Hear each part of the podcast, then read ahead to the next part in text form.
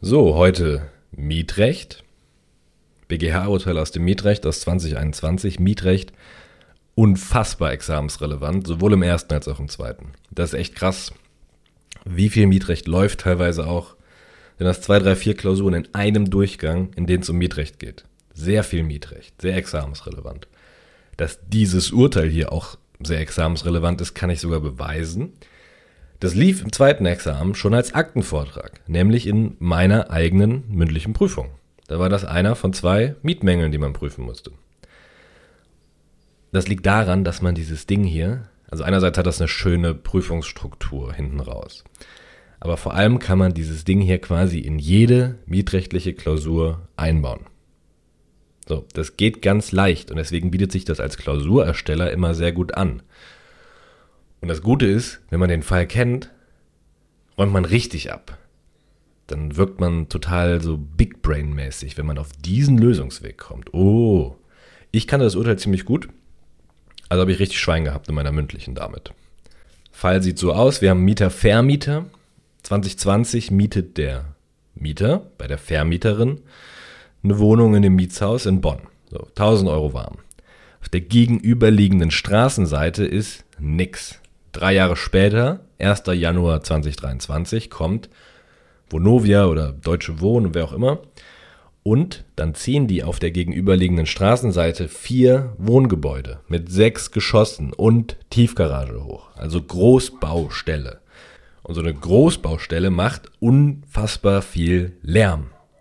Und wegen dieses Baulärms hält der Mieter die Miete für um 30 Prozent gemindert. Deswegen klagt der Mieter im März auf Rückzahlung von 1000 Euro. Also die zu viel gezahlte Miete im Januar, im Februar und im März. Ne? Immer so 333 Euro. Ist nicht so wichtig, die Zahlen. Das ist der Klageantrag zu 1. Rückzahlung von 1000 Euro. Außerdem hat er noch einen zweiten Klageantrag. Der beantragt festzustellen, dass die Miete seit April, also nächster Monat, bis zur Beendigung dieser ganzen Arbeiten auf dem gegenüberliegenden Grundstück um 30 Prozent gemindert ist. Der will also erstens Rückzahlung bereits gezahlter, zu viel gezahlter Miete und zweitens Feststellung für die Zukunft, dass das auch weiterhin zu einer Minderung führt, dieser Baulärm. Ja, das sind die beiden Anträge. Und im Sachverhalt in der Akte würde noch eine wichtige Sache stehen. Da würde irgendwie stehen, die Lärmemissionen sind ortsüblich oder sie sind unwesentlich. Oder beides. So, im Aktenvortrag wird ja auch oft recycelt, vielleicht interessiert es ja jemanden. Da war man in der Perspektive des Anwalts der beklagten Vermieterin und dort hat einem die Mandantin gesagt, ich habe schon bei der so und so Behörde nachgefragt und die hat mir die Auskunft erteilt, dass der Lärm ortsüblich und unwesentlich ist. Ja, das ist dann das Subsumptionsmaterial, das man später noch braucht. Das steht da nicht aus Spaß drin, das ist super wichtig für die Lösung. Deswegen steht das auch da drin. Die schreiben das dann niemals aus Spaß rein. So. Das ist auch schon der Fall. Man braucht da nicht viel Text, um das in eine Klausur einzubauen. Hier jetzt in der Darstellung ist für die Anträge und Feststellungen und bla bla bla noch ein bisschen mehr fürs Referendariat drin. Es liegt auch daran, dass der BGH hier über ein kleines Zulässigkeitsproblem entscheiden musste egal wie man es jetzt macht, Frage ist, ist die Klage zulässig und begründet? Zuständig ist das Amtsgericht Bonn. Ne? Sachlich ergibt sich das aus 1 ZPO mit 23 Nummer 2a GVG, weil es um Wohnraummiete geht. Und örtlich, weil es in Bonn ist, also im Bezirk der Räume. 29a Absatz 1 ZPO. Also Amtsgericht Bonn. Der Antrag 1 ist dieser Leistungsantrag auf Rückzahlung zu viel gezahlter Miete. Das ist auch kein Problem, da muss man nichts mehr zu schreiben. Da gibt es keine besonderen Zulässigkeitsvoraussetzungen. Wenn es aber besondere Zulässigkeitsvoraussetzungen gibt, muss man auch ein paar Worte dazu verlieren. Und der Antrag 2 ist ja ein Feststellungsantrag. Und da gibt es besondere Zulässigkeitsvoraussetzungen im 256 ZPO. Also muss man dazu was sagen. Nämlich, hat der Mieter an dieser Feststellung, April bis Open End ist die Miete gemindert, an dieser Feststellung hat der dafür ein Feststellungsinteresse. So an sich, ja klar. Der kann da ja noch nicht auf Leistung klagen, denn die Miete für April, für Mai, für Juni, die hat er ja noch gar nicht gezahlt. Der kann dann nur auf Feststellung klagen. und festgestellt haben wollen, dass die Miete gemindert ist für die Zukunft, dann hat er auch ein Interesse, dann ist das ein für alle Mal geklärt. Der zahlt dann vielleicht auch die nächsten Monate eben nicht mehr die volle Miete unter Vorbehalt, sondern kann das direkt abziehen, weil ja rechtskräftig feststeht, dass sie gemindert ist. Das kleine Problem ist hier ein anderes. Das erkennt man auch nicht so super leicht, wenn das in der Akte nicht extra angesprochen ist. Im Aktenvortrag in der Akte war das nicht besonders angesprochen. Was ist das Problem?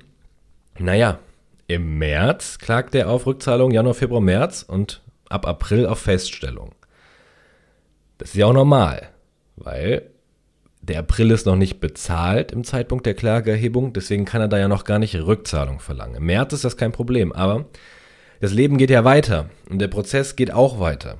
Das ist, der ist konstant im Fluss, dieser Prozess. Alles ändert sich, bis dann irgendwann entschieden wird.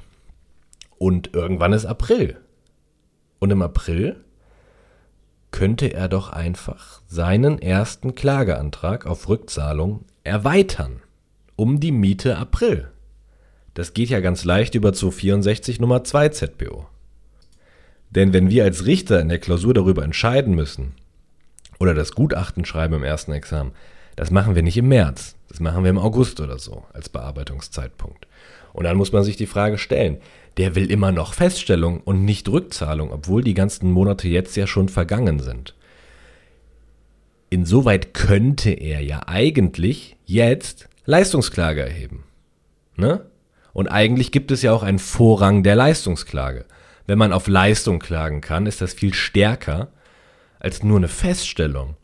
Denn aus einem Feststellungstitel kann ich nicht vollstrecken. Und da muss ich ja nochmal diesmal auf Leistung klagen, also einen zweiten Prozess führen. Das ist nicht prozessökonomisch, wenn ich das alles schon in einem Prozess machen kann. Deswegen ist die Frage, steht hier für diesen Feststellungsantrag für die Monate, die schon vergangen sind, der Vorrang der Leistungsklage entgegen? Weil er ja einfach seinen Klageantrag erweitern könnte insoweit. Und mit der Leistungsklage kriegt er direkt einen Leistungstitel, den er vollstrecken kann. Zu dieser Idee sagt der BGH, Leute, das ist doch affig. Dann muss der ja jeden verfickten Monat wieder einen Schriftsatz ans Gericht raushauen und seine beiden Anträge ändern. Come on, so, da hat wirklich niemand Bock drauf. Was ist das für ein Aufwand? Eine ursprünglich, eine einmal zulässig erhobene Feststellungsklage. Und im März war die zulässig erhoben, weil der April da noch nicht bezahlt war. Und wenn die einmal zulässig erhoben ist, dann wird die nicht später dadurch unzulässig, dass er irgendwann später im Verlauf des Prozesses doch eine Leistungsklage erheben könnte. So. Dieser Übergang zu einer Leistungsklage später im Prozess löst nicht den Vorrang der Leistungsklage aus. Das zwingt den Kläger nicht, seine Anträge jeden Monat zu ändern. Das ist affig, ja, wenn die einmal zulässig erhoben wird. Das ist quasi unzumutbar dann. Also ist die Klage zulässig. Insgesamt. Jetzt Masterfrage, ist sie auch begründet? Antrag zu 1 war der Antrag auf Rückzahlung zu viel gezahlter Miete im Januar, Februar, März. Also ungefähr 1000 Euro. Was ist Anspruchsgrundlage? Anspruchsgrundlage bei diesen Minderungsfällen ist 812. So, 812 hat natürlich ganz viele Anspruchsgrundlagen. Es ist meistens 812 Absatz 1 Satz 1, Alternative 1. Also die allgemeine Leistungskondition. Theoretisch kann das nach so einer Minderung auch mal 812 Absatz 1 Satz 2 Alternative 1 sein, also wenn der rechtliche Grund später wegfällt. Der rechtliche Grund fällt nämlich später weg, wenn der Mietmangel nach Zahlung entsteht weil man die Miete ja im Voraus zahlt. Die ist ja fällig am dritten Werktag des Monats nach 556b BGB. Also wenn ich am 3. August bezahle und am 5. August fällt die Heizung aus, dann ist dieser Rechtsgrund für die volle Miete nachträglich weggefallen, ja erst ab dem 5. Und deswegen wäre das dann in diesen Fällen 812 Absatz 1 Satz 2 Alternative 1 hier nicht. Ne? Die haben ganz fleißige Arbeiter auch am 1. Januar direkt angefangen mit dem ganzen Lärm. Die arbeiten auch am Feiertag. Darum geht es hier nicht. Also Leistungskondition 81211 Alternative 1. Was hat der Vermieter erlangt? Da darf man jetzt nicht schreiben 1000 Euro, weil dann alle Prüfer austicken. Sondern entweder hat er erlangt, die Vermieterin erlangt Eigentum und Besitz, wenn das physische 1000 Euro waren. Das sind fast nie in der Klausur. Oder bei einer Überweisung hat die Vermieterin erlangt einen Auszahlungsanspruch gegen ihre kontoführende Bank. Gemäß, so bei den, bei den Paragraphen erzählen einem hier alle was anderes, ne? 675, irgendwie 700 mit 488 oder 780, alles aus dem Kopf streichen.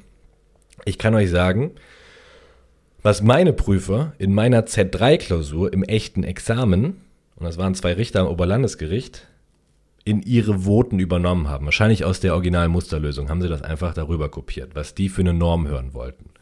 Ich zitiere, als erlangter Gegenstand war der Auszahlungsanspruch gegenüber der Bank, Klammer auf, 675t BGB zu bezeichnen. Also für die Zukunft, ich würde mich hier nicht verrückt machen, egal was Repetitoren sagen oder Professoren. Ich würde einfach nur schreiben, Auszahlungsanspruch gegen die kontoführende Bank aus 675t BGB. Das reicht. Das ist super. Also erlangt ist der Auszahlungsanspruch in Höhe von 1000 Euro aus 675t durch Leistung des Mieters, aber auch ohne Rechtsgrund fehlt der Rechtsgrund. Und hier geht die Prüfung erst richtig los. Rechtsgrund für diese Zahlung ist ja eigentlich die im Mietvertrag vereinbarte Miete, der Mietzins 535 Absatz 2 BGB. Aber die Miete könnte ja gemindert sein nach 536 Absatz 1 BGB. Und in Höhe dieser Minderung fehlt es dann an einem Rechtsgrund. Insoweit fehlt der Rechtsgrund. Wann ist die Miete gemindert? Nach 536.1 ist die Miete Kraftgesetzes gemindert, wenn die Mietsache einen Mangel hat. Ja? Kraftgesetzes. Das heißt, dass die Minderung im Mietrecht kein Gestaltungsrecht ist, wie im Kaufrecht. Man erklärt also nicht die Minderung, sondern die Miete, die ist einfach wie von Gottes Hand automatisch reduziert, wenn im Winter die Heizung ausfällt. In dieser Sekunde ist gemindert. Kraft Gesetzes. Also ist der Schwerpunkt dieses Anspruchs diese eine Frage. Hat die Wohnung einen Mangel, der zu einer Minderung führt? Gibt es einen Mietmangel? Wenn ja, Minderung. Und insoweit fehlt der Rechtsgrund. Wenn nein, keine Minderung und der Rechtsgrund fehlt nicht. Wann liegt ein Mietmangel vor? Es ist so ähnlich wie früher im Kaufrecht. Ein Mietmangel liegt vor, wenn die Ist-Beschaffenheit der Mietsache von der Soll-Beschaffenheit der Mietsache abweicht. Subjektiver Fehlerbegriff, jeder schon mal gehört. So. Wir müssen uns also fragen, wir brauchen ja eine Abweichung der Ist von der Soll-Beschaffenheit. Was ist hier die mietvertraglich geschuldete Sollbeschaffenheit. Was ist die Sollbeschaffenheit und wird davon abgewichen, dadurch, dass es jetzt fetten Baulärm gibt? So ein Baulärm an sich kann das schon zur Beschaffenheit gehören. Baulärm oder die Abwesenheit von Lärm kann zur Beschaffenheit eines Mietobjekts gemacht werden. Man nennt das dann Umweltfehler. So, das kann man natürlich sehr gerne auch in die Klausur schreiben, sogenannte Umweltfehler. Das sind Umstände, die von außen, also aus der Umwelt der Mietsache, auf die Mietsache einwirken. Wie zum Beispiel Lärm. Also erste Frage für den Mangel, wie im Kaufrecht. Haben die das vereinbart? Haben die eine konkrete Sollbeschaffenheit vereinbart? Gibt es eine Beschaffenheitsvereinbarung? So steigt man ein. Ausdrücklich haben die nicht einen bestimmten Lärmpegel oder die Abwesenheit von Lärmemissionen vereinbart. Haben die nicht. Aber nach ausdrücklich kommt konkludent. Vielleicht gibt es ja eine konkludente Beschaffenheitsvereinbarung, weil damals, als sie den Mietvertrag abgeschlossen haben, da war keine Baustelle, da war nichts, da war unbebautes, friedliches Land. Und da dachte sich vielleicht sogar der Mieter, und deshalb wollte er dahin, geil, da habe ich meine Ruhe. Es ist absolut friedlich dort. Aber das reicht ja nicht für eine Beschaffenheitsvereinbarung. Ich brauche ja trotzdem eine konkludente Zustimmung durch den Vermieter zu so einer Vereinbarung, dass Baulärm Mangel ist.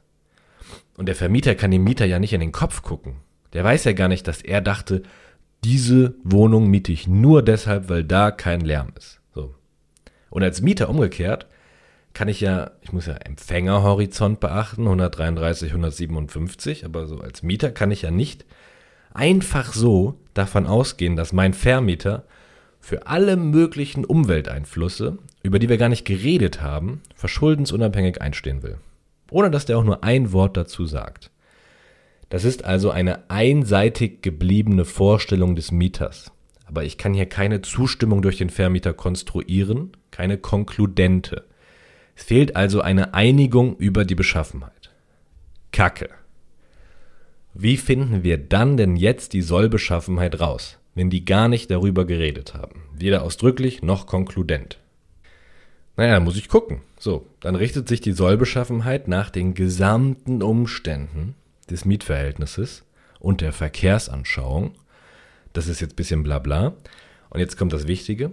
Maßgeblich ist, was die Parteien im Rahmen einer ergänzenden Vertragsauslegung vereinbart hätten, wenn sie über solche Umweltfehler geredet hätten. So, ganz wichtig, merken, das muss man da hinschreiben.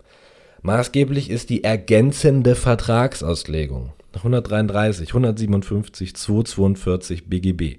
Was hätten redliche Vertragspartner über das Thema Baulärm vereinbart? Ergänzende Vertragsauslegung. Hinschreiben, das ist die Anknüpfung für das ganze Gelaber, was jetzt kommt. Sonst wird das als Besinnungsaufsatz kritisiert. Die Anknüpfung für die ganze Argumentation jetzt ist die ergänzende Vertragsauslegung. Aus der holen wir die vereinbarte Sollbeschaffenheit raus. Was hätten die zu Baulärm vereinbart, wenn die drüber geredet hätten? Bis hierhin ist das alles noch relativ Standard. Und jetzt kommt der Clou der in der Klausur die Punkte bringt. Die, die Antwort auf die eine Million Euro Frage ist, für diese ergänzende Vertragsauslegung können wir was heranziehen? Wir können heranziehen die Wertungen von 906 BGB. Für die ergänzende Vertragsauslegung greifen wir rein in die Schatztruhe von 906 BGB. 906 regelt, grob gesagt, Duldungspflichten unter Nachbarn. Was muss man in der Nachbarschaft aushalten und was nicht? Es geht um Duldungspflichten. Und diese Wertungen, die im 906 stecken, die benutzen wir für unsere ergänzende Vertragsauslegung. Das ist der Clou. Denn, wenn da drin steht, der Eigentümer hat eine Duldungspflicht, dann kann der nichts machen der muss das einfach dulden, er muss es ertragen. Und wenn der Vermieter das ertragen muss als Eigentümer, hätte er dann mit dem Mieter vereinbart, dass er dafür einsteht, dem Mieter gegenüber, dass er den Mangel beseitigt, was er gar nicht kann, weil er eine Duldungspflicht hat? Niemals. Der Vermieter hätte sich niemals zu Unmöglichem verpflichtet. Das ist der Gedanke. Wenn der Vermieter selber als Eigentümer nichts gegen den Baulärm machen kann, weil der eine Duldungspflicht aus 906 hat. Dann würde der niemals gleichzeitig sagen, aber dir, mein lieber Mieter, dir hafte ich dann. Wegen Baulärm, auf Mangelbeseitigung und die Miete ist gemindert. Obwohl ich selber das dulden muss. Das kann man dem doch nicht unterstellen in einer ergänzenden Vertragsauslegung, wenn der selber nichts dagegen machen kann. Ja? Das hätten redliche Vertragspartner nicht vereinbart. Das heißt, man muss in der Prüfung des Mietmangels in der ergänzenden Vertragsauslegung, und das ist der Clou, Inzident 906 BGB prüfen. Und wenn der Vermieter gegenüber dem Nachbarn selber eine Duldungspflicht hat, aus 906 BGB, wenn der das hinnehmen muss, dann muss auch der Mieter das hinnehmen. Der ist dann quasi auch zur Duldung verpflichtet nur eben gegenüber seinem Vermieter. So. Der BGH nennt das, der Mieter nimmt an der Situationsgebundenheit des Grundstücks teil. Und hier stand im Sachverhalt, der Lärm ist unwesentlich, der ist ortsüblich. Also hat nach 906 der Vermieter eine Duldungspflicht. Es ist ihm unmöglich, irgendwas gegen diesen Lärm zu machen. Also haftet der Vermieter auch gegenüber dem Mieter nicht. Das gleiche gilt auch andersrum und dann wird's logisch. Wenn der Vermieter etwas gegen den Baulärm machen könnte, über 1004 BGB, weil der Lärm wesentlich ist und er keine Duldungspflicht hat, dann haftet der Vermieter auch gegenüber dem Mieter. Dann führt das zu einer Minderung, wenn der Vermieter nichts macht. Denn dann ist er ja selber schuld. Der könnte ja was gegen den Lärm unternehmen, dann dürfen die dann nicht mehr bauen und die Miete ist nicht mehr gemindert. Dann hat er das selber in der Hand. Aber wenn der Vermieter selber wehrlos ist gegen den Lärm, dann kann auch der Mieter dadurch keinen Mangel geltend machen. Außer die haben das ausdrücklich vereinbart. Ne? Aber wir müssen ja quasi eine maßvolle, abgewogene Entscheidung über die Interessen treffen im Rahmen der ergänzenden Vertragsauslegung. Und da nehmen wir die Wertung von 906 BGB. Den prüfen wir Inzident. Ist eine schöne Struktur, auf die keine Sau kommt wahrscheinlich, wenn man das nicht vorher mal gesehen hat. Aber wenn man das sieht und das einfach kurz hinschreibt in der Klausur, holy fuck, big brain energy. So, also, hier im konkreten Fall ist die Sollbeschaffenheit nicht die Abwesenheit von unwesentlichem, von ortsüblichem Baulärm, von solchem Lärm, den der Vermieter dulden muss. Denn das hätten die nie vereinbart, dass der Vermieter dafür dann einstehen muss. Hier ist der Lärm aber ortsüblich, der ist unwesentlich. Deswegen steht das im Sachverhalt. Also kein Mangel, keine Minderung, der Rechtsgrund fehlt nicht. 812 ist Minus und der Feststellungsantrag ist auch Minus weil die Miete ja nicht nach 5,36 gemindert ist. Und das war's schon. So. Das ist ein super Fall, weil man das in jede bekackte Mietrechtsklausur mit ein paar Sätzen Sachverhalt einbauen kann und das so eine, eine typische Jura-verrückte Kacklösung ist mit einer Inzidentprüfung von 906 BGB. So, da kommt kein normaler Mensch drauf. Deshalb ist das geil für eine Klausur. Und ihr kommt da jetzt drauf und das bringt sau viele Punkte. So, ergänzende Vertragsauslegung anhand der Maßstäbe von 906 BGB weil der Vermieter sich ja nicht zu Unmöglichem verpflichten würde, wenn er selber wehrlos ist. Das war's. Ciao.